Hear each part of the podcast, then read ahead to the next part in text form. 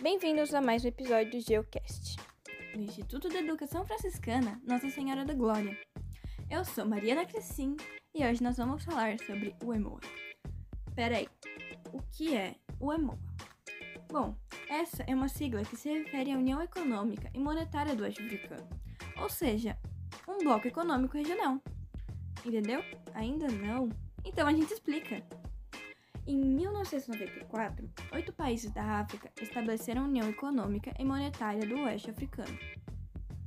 Sendo esses países Benin, Burkina Faso, Côte d'Ivoire, Guiné-Bissau, Mali, Níger, Senegal e Togo.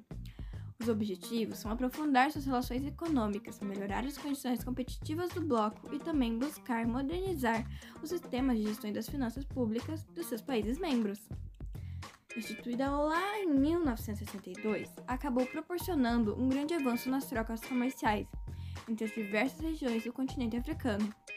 O primeiro conjunto de planejamentos e ações foi adaptado no ano de 2000, mas acabou sendo considerado deficiente por não ter concedido aos Estados-membros uma margem suficiente para se adaptarem às aplicações das diretivas.